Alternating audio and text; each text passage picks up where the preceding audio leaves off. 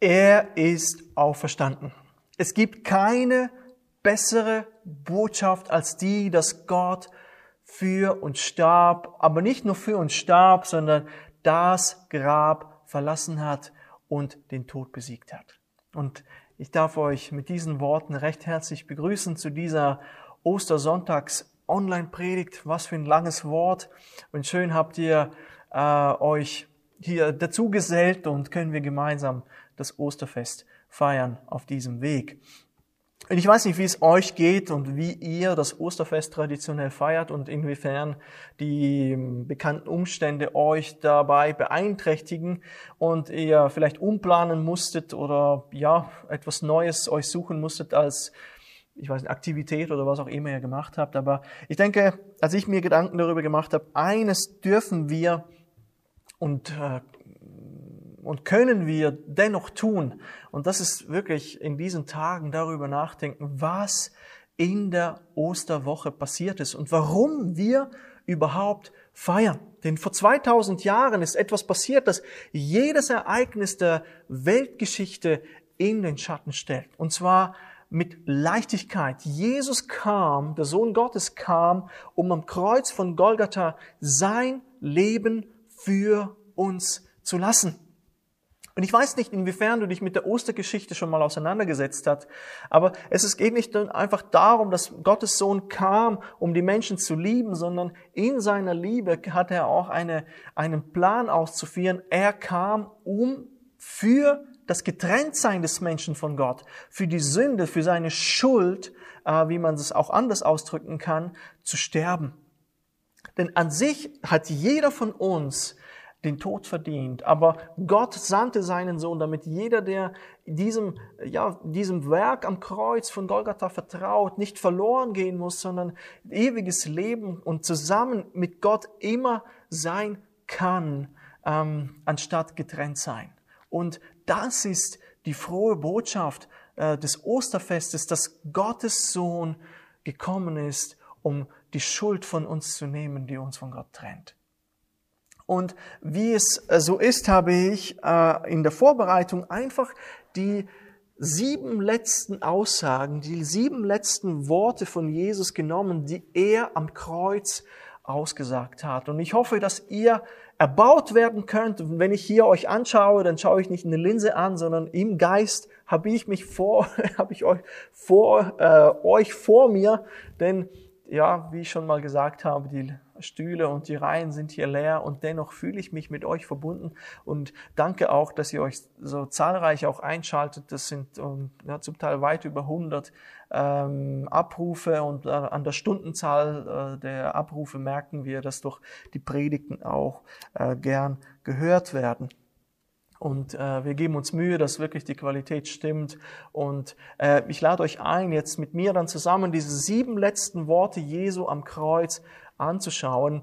Und das Erste, was Jesus sagt, ist, vergib ihnen, denn sie wissen nicht, was sie tun. Ich glaube, keins, keine der Aussagen wird äh, viele überraschen hier, denn das sind recht bekannte Sätze, die Jesus hier spricht.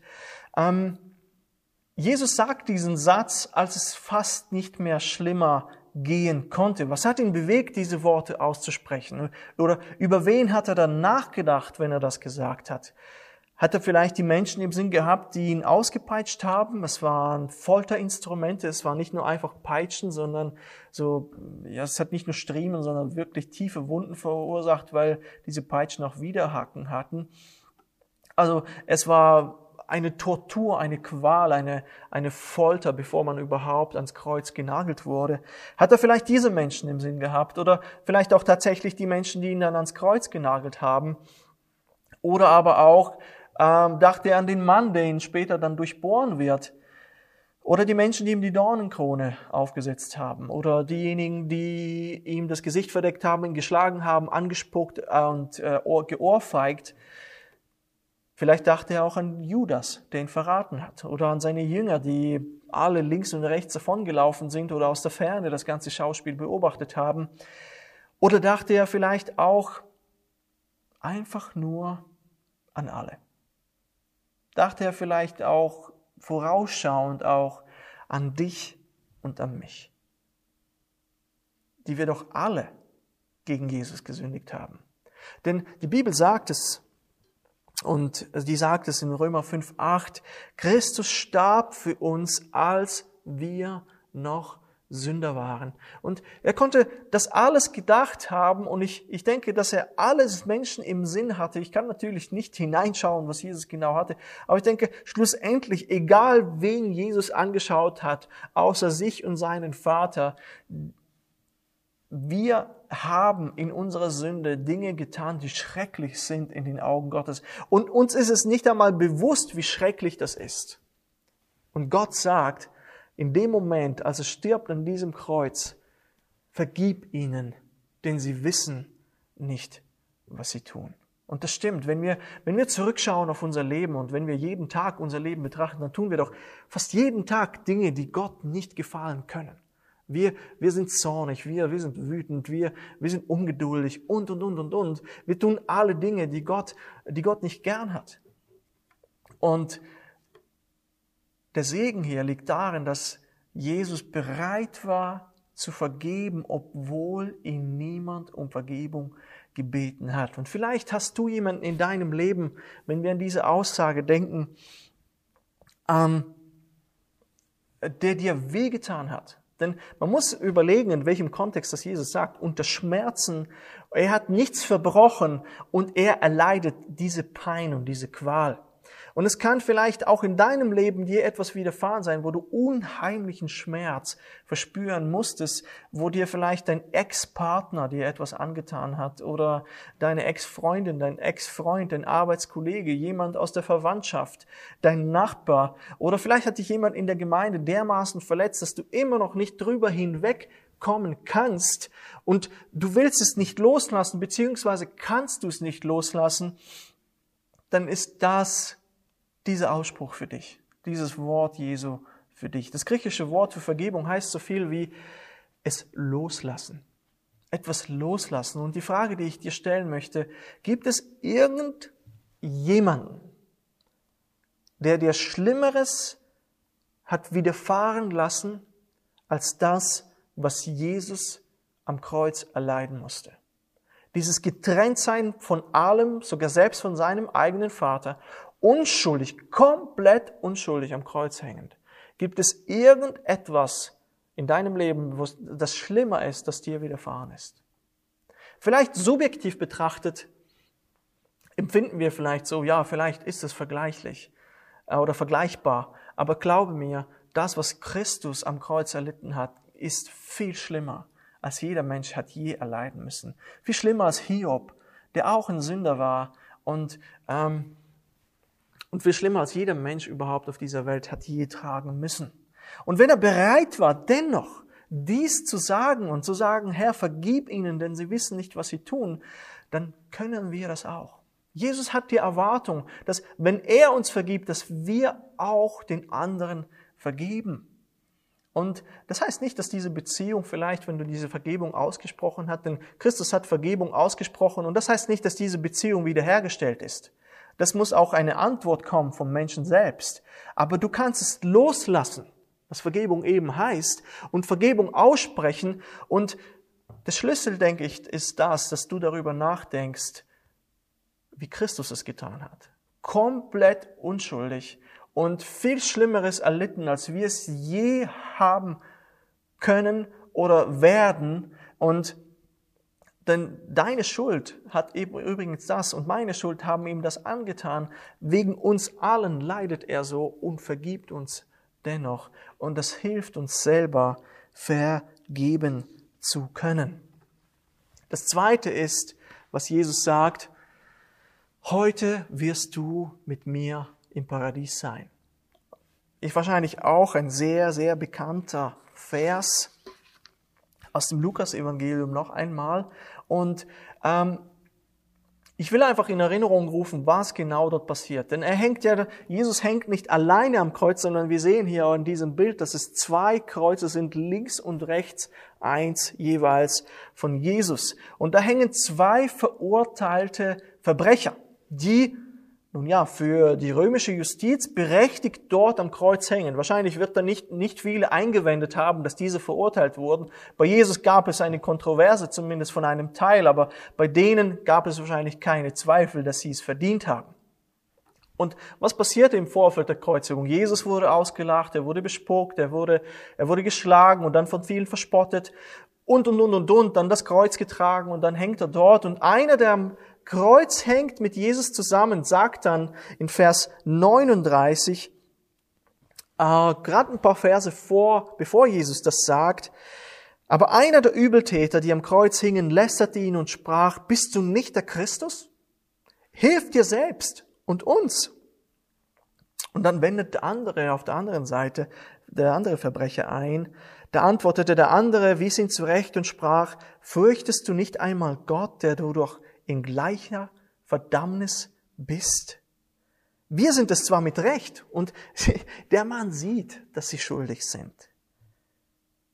Wir sind es zwar mit Recht, denn wir empfangen, was unsere Taten verdienen. Dieser aber hat nichts Unrechtes getan. Und dann in Vers 42, bevor Jesus diesen Satz ausspricht, sagt er, Jesus, gedenke an mich, wenn du in dein Reich kommst.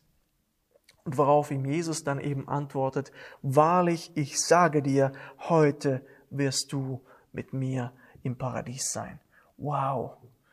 Und ich denke, ah, egal wie tief rot dein und wie tief schwarz sein Leben gewesen ist, es spielt keine Rolle für Gott.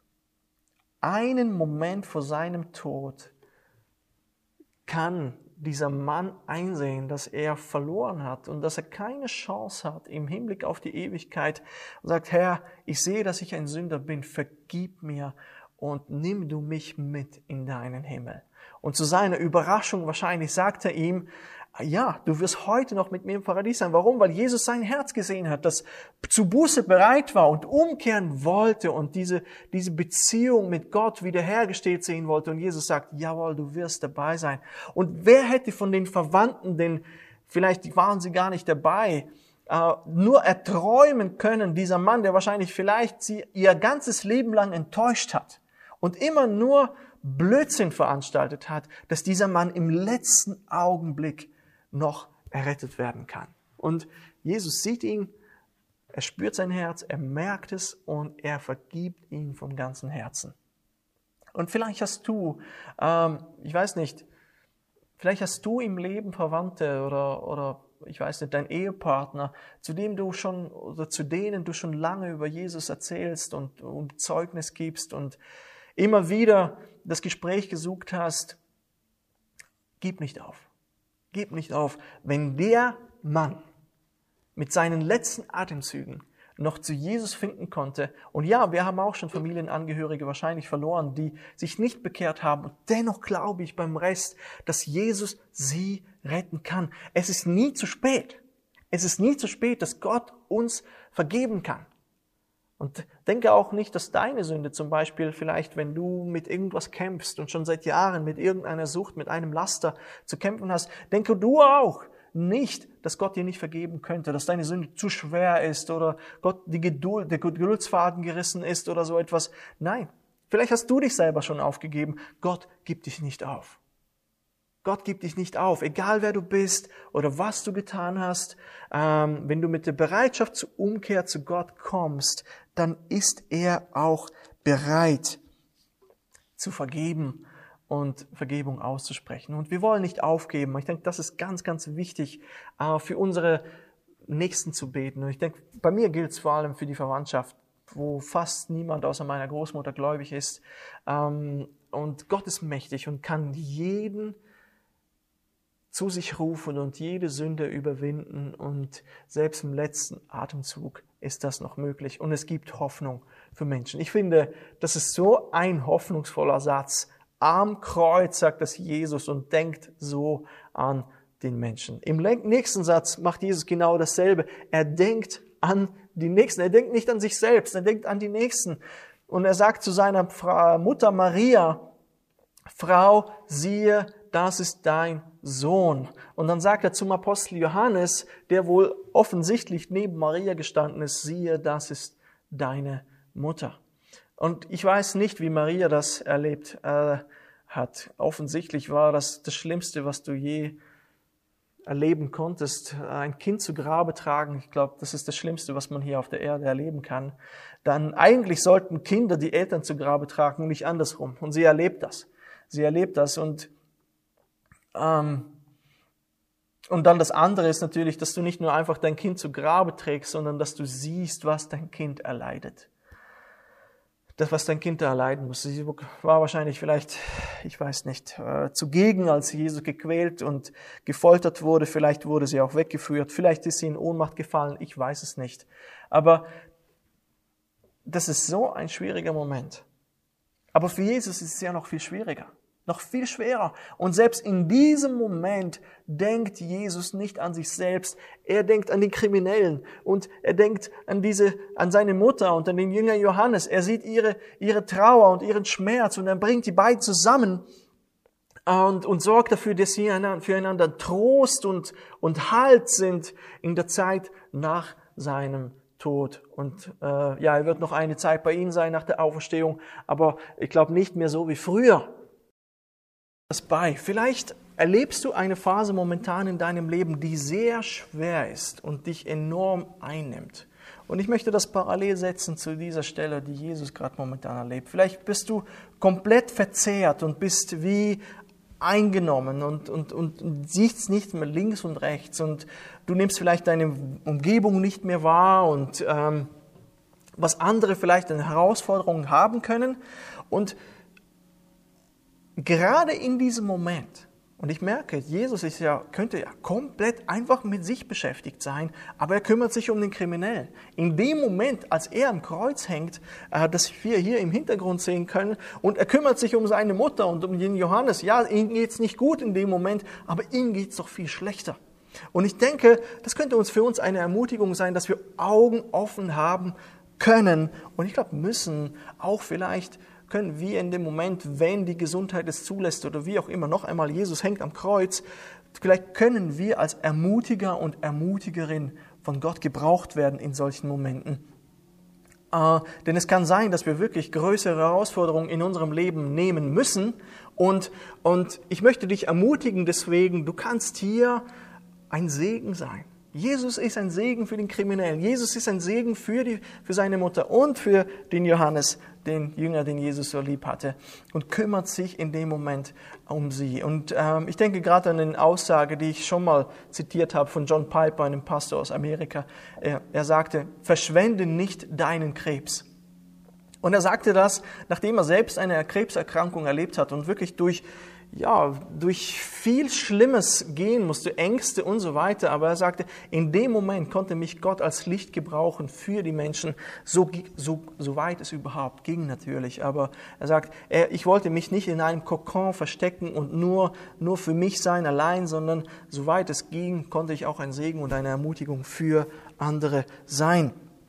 Und ich erlebe das so oft, dass Menschen eben gerade, wenn sie leiden, wenn sie chronische Schmerzen haben oder, oder, oder, oder, dass sie ein unheimlicher Segen sein können, wenn sie äh, durch solche Zeiten gehen. Wie genau wie Jesus. Und ich hoffe, dass wir uns da inspirieren lassen können. Ich weiß, es ist nicht einfach. Und es ist einfacher als gesagt, aber ich merke, dass Jesus in dem Moment, in dem Moment nicht an sich denkt, sondern auch an die Menschen links und rechts um ihn.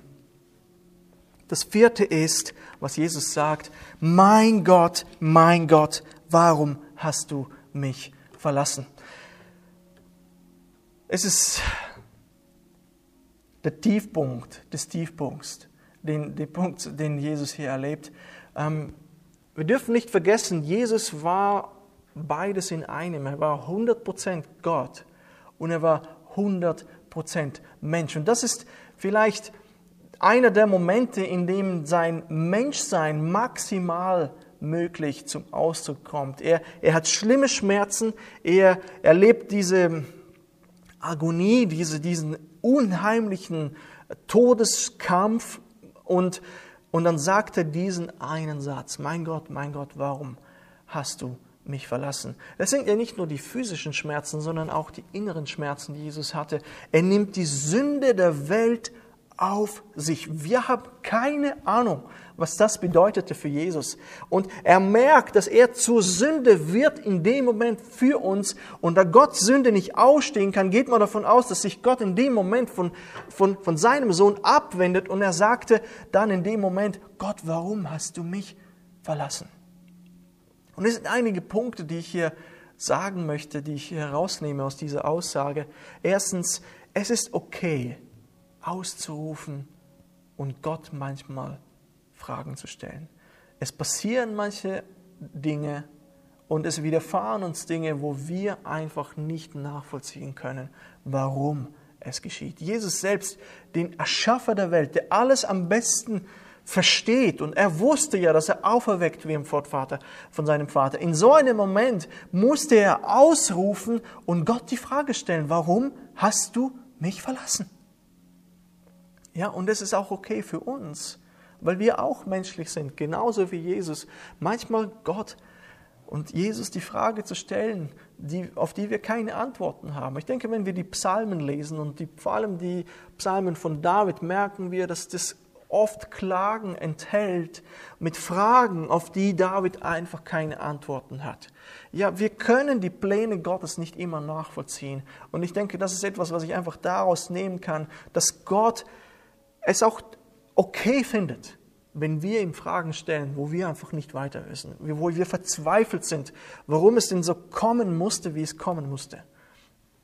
Und äh, ich denke, das kann auch, auch wirklich zu einem Prozess der Sinnfindung äh, führen, äh, dass wir Dinge hinterfragen, die Gott, die Gott zulässt. Wir können nicht alles verstehen und, und es ist okay, Gott Fragen zu stellen, auch wenn wir vielleicht keine Antworten bekommen.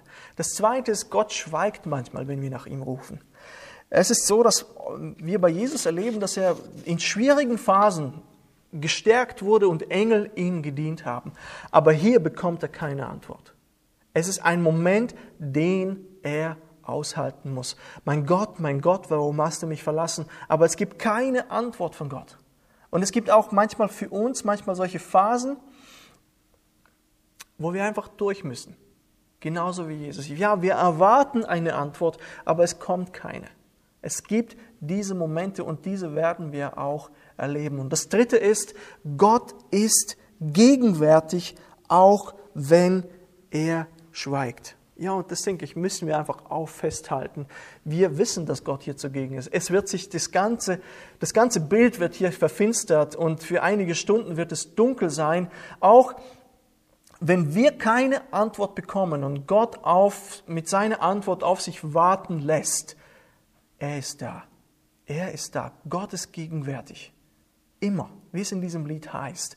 Und wir wollen manchmal ein Zeichen, ein Wunder. Und ich denke, Jesus hätte auch gern irgendeinen Ratschlag in dem Moment bekommen, aber Gott antwortet nicht. Und dennoch ist er da. Nur weil Gott nicht antwortet, heißt es nicht, dass er auch nicht äh, da ist oder dich nicht gehört hat. Er ist da. Er hat seinen Plan, er hat seinen Weg und er führt diesen souverän, wie bei seinem Sohn, aus. Souverän durch. Und das zu deinem Besten. Das fünfte, was Gott sagt, mich dürstet. Ich sage Gott, aber Jesus ist Gott. Und er sagt es im Johannes Evangelium Kapitel 19, Vers 28. Was wollte Jesus hier sagen? Ähm, einerseits ist es die Erfüllung eines Wortes, äh, das wir lesen können im Psalm 69, Vers 22. Und hier steht, man gab mir Galle zur Speise und Essig reichte man mir zu trinken, als ich durstig war. Und es erfüllt sich einfach schlicht und einfach das, was Gott als Plan festgesetzt hat. Ja, es ist, die Aussage ist eine Erfüllung des Wortes Gottes, des Ratschlusses, Ratschlusses Gottes. Manchmal erscheinen uns die Dinge, wie soll ich sagen, ein komplett ja, chaotisches Muster zu, zu haben. Man denkt manchmal, manchmal, was hat denn Gott vor? Und, und es, es läuft alles ein bisschen ohne Sinn und ohne Plan. Und Gott sagt es auch, meine Wege sind nicht eure Wege, meine Gedanken sind nicht eure Gedanken. Und dann denkt man, hat, findet das, was hier stattfindet, überhaupt nach Gottes Plan statt? Und dann merkt man, wie sich einfach in so einem einfachen Satz wie mich dürstet tatsächlich das Wort Gottes erfüllt. Es hat so sein müssen.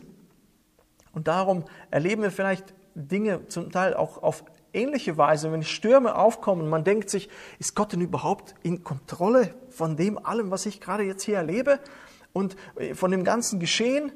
Und hier können wir festhalten, er ist es. Er ist es und ähm, im Eifer des Gefechts und vielleicht wirklich in diesem Chaos, das wir wahrnehmen, können wir das schwer erkennen, dass er immer noch alles lenkt. Aber er hat alles unter Kontrolle. Und dein, sein wunderbarer Plan wird in deinem Leben äh, zur Erfüllung kommen, auch wenn es nicht danach aussieht.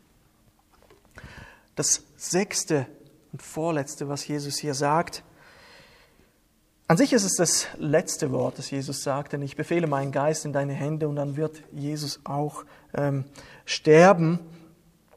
Ähm, und er wusste, dass er jetzt sterben wird und er wusste aber gleichzeitig auch, dass sein Geist zu seinem Vater auffahren wird. Ich finde, das ist auch etwas, das ist nicht einfach nur eine pure Verzweiflung, sondern er spürte jetzt, ist wirklich die letzte Kraft gewichen. Und das ist die letzte Kraft, die er noch hat, überhaupt irgendwas aufzuwenden. Er sagt diesen Satz und scheidet dann davon. Und ich nehme einfach für mich heraus da, dass der Tod nur ein Übergang ist ins ewige Leben. Gott sagt uns, das ist erst der Anfang der Ewigkeit ist, wenn wir sterben. Und unser Leib wird sterben. Jesus musste sterben, aber unser Geist wird ewig leben. Und ich denke, das ist auch etwas, das wir einfach hier mitnehmen können. Jesus wusste jetzt in diesem Moment, wenn ich das ausgesprochen habe, werde ich im Paradies sein. Der Verbrecher wird, der nun gerechte Verbrecher wird mit mir im Paradies sein. Und wenn wir sterben, werden wir auch sofort in einem Augenblick. Das ist die Antwort. Was geschieht mit den Menschen, wenn sie sterben? Sofort wird man dort entweder im Paradies sein oder in die Hölle kommen. Und das ist so wunderbar, auch wenn wir Abdankungen feiern, wenn wir wissen, der Bruder, die Schwester war mit Jesus unterwegs und einfach zu wissen, ja, es ist Trennungsschmerz, es ist Trauer, es ist wir werden uns nie daran gewöhnen, an diese Trennungen, aber dennoch zu wissen, ja, der Mensch war mit Jesus unterwegs und wird bei Gott sein. Und der Geist geht zu Jesus. Und das siebte, und das ist wahrscheinlich das wichtigste Wort, das Jesus hier sagt, es ist vollbracht. Es wurde das vollendet, wofür Jesus gekommen ist. Was wurde denn vollendet? Ja, Jesus hat zum Beispiel das komplette Gesetz ohne eine Sünde zu begehen. Kein Mensch konnte das. Wir haben im Galaterbrief angeschaut, dass niemand das Gesetz hat halten können. Jeder ist irgendwo gescheitert. Aber dieser Mensch, Jesus, der Gottmensch Jesus, kommt und hält das komplette Gesetz. Niemand konnte das tun, außer dem Sohn Gottes. Es ist vollbracht. Was passiert noch? Was ist noch vollbracht? Viele Prophezeiungen wurden erfüllt die über Jesus ausgesprochen wurden. Dann Jesus hat das Evangelium auch gepredigt und die gute Botschaft vom Reich Gottes. Es ist vollbracht. Ähm, und auch wegen dem Opfer, das Jesus bringt, wird der Tod besiegt. Er nimmt die Sünde der Welt auf sich und stirbt und wird dann auferweckt werden. Es ist vollbracht. Jesus trägt Leid für die Sünde der Menschen, an unserer Stadt. Es ist vollbracht. Die Kraft der Sünde und die Strafe für die Sünde wird von ihm getragen. Es ist vollbracht. Es wird die Schuld komplett getilgt für immer. Es ist vollbracht. Und das griechische Wort für ähm, hier für dieses vollbracht heißt so viel wie voll bezahlt. Er hat sein Werk vollendet in Perfektion und seine Aufgabe erfüllt, die ihm aufgetragen wurde. It is finished, heißt es auf Englisch. Und ja, so schön zu wissen, es ist vollbracht. Keine Sünde ist zu groß. Jesus ist gestorben und da ist keine Sünde, die zu groß war, die nicht vergeben werden kann. Manchmal können wir in ein Gedankenmuster hineinkommen, dass, dass uns gewisse Sünden nicht vergeben werden können, aber Jesus sagt, es ist vollbracht. Jede Sünde kommt auf ihn und jedes Mal, jedes Mal, wenn wir uns um Vergebung bitten, wird deine und meine Schuld vergeben, ein für alle Mal. Das Opfer von Jesus ist genug und zwar ein für alle Mal. Und jedes Mal, wenn du sündigst, kannst du mutig vor das Kreuz kommen und um Vergebung bitten. Ja, 1. Johannes, dieser selbe Johannes, von dem wir es vorher hatten, er sagt es in Kapitel 1, Vers 9, wenn wir aber unsere Sünden bekennen, so ist er treu und gerecht, dass er unsere Sünden vergibt und reinigt uns von aller Ungerechtigkeit. Das heißt, alle Sünden, die du bekennst vor Gott, erzählt es auch euren Kindern. Wirklich jede Sünde, die wir bekennen, werden vergeben, weil er es vollbracht hat. Und ich, ich will dich daran erinnern, dass der Weg zu Gott nur über Vergebung deiner Schuld geschehen kann. Nicht deine Werke. Ja, nicht, nicht ein gutes Leben, was ich manchmal auch schon zum Teil aus christlichen Kreisen gehört habe, das, das führt uns, das versöhnt uns nicht mit Gott. Nichts, was wir Gutes tun können, ist für Gott gut genug.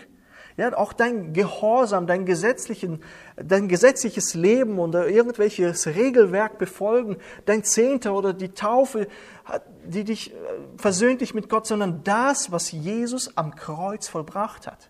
Versöhnung geschieht durch das Kreuz. Durch das Kreuz mit diesem himmlischen Vater.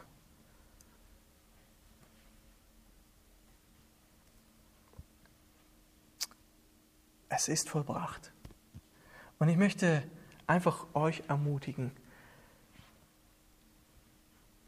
darüber zu beten, nachzudenken, mit der Family allein, wo du auch immer bist, das zu bewegen. Es darf nicht passieren, dass das Osterfest, das wir feiern, aufs Ostereiern und Osterhasen äh, besteht. Ähm, ich denke, wir verstehen, was ich meine. Denn es ist so viel tiefer und es ist so viel mehr, als wir uns haben träumen können. Und ich möchte einen Text vorlesen, bevor ich bete, der gut auch zusammenfasst, was hier ich noch zum Schluss gesagt habe. Hebräer 1, die Verse 1 bis 4. Nachdem Gott in vergangenen Zeiten vielfältig und auf vielerlei Weise zu den Vätern geredet hat durch die Propheten, hat er in diesen letzten Tagen zu uns geredet durch den Sohn. Ihn hat er eingesetzt zum Erben von allem, durch ihn hat er auch die Welten geschaffen. Dieser ist die Ausstrahlung seiner Herrlichkeit und der Ausdruck seines Wesens und trägt alle Dinge durch das Wort seiner Kraft. Er hat sich, nachdem er die Reinigung von unseren Sünden durch sich selbst vollbracht hat, zur Rechten der Majestät in der Höhe gesetzt. Und er ist umso viel erhabener geworden als die Engel, als der Name, den er geerbt hat, ihn auszeichnet vor ihnen. Gott hat in den letzten Tagen geredet durch seinen Sohn. Und dieser Sohn ist nicht im Grab geblieben. Er ist auferstanden. Er ist auferstanden. Was für eine wunderbare Botschaft. Er hat sich, nachdem er die Reinigung dann auch genossen hat von seinen Sünden, zu Rechten des Vaters, zu der Majestät gesetzt und ist erhabener als alle Engel.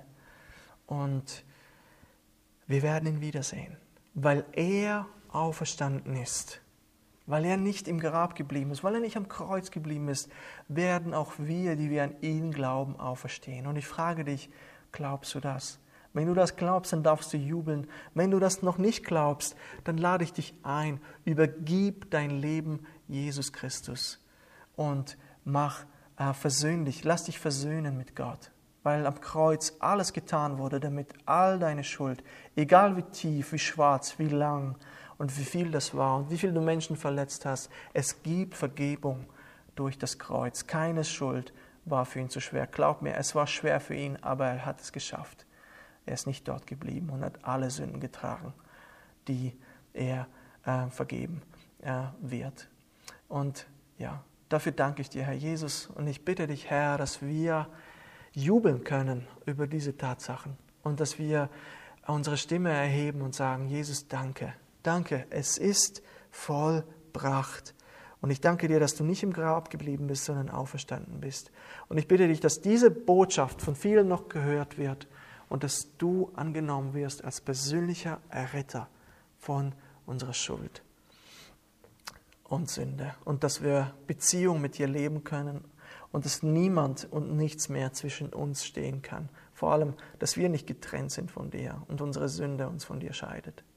Danke, Jesus. Danke dir. Im Namen des Vaters und des Sohnes und des Heiligen Geistes. Amen.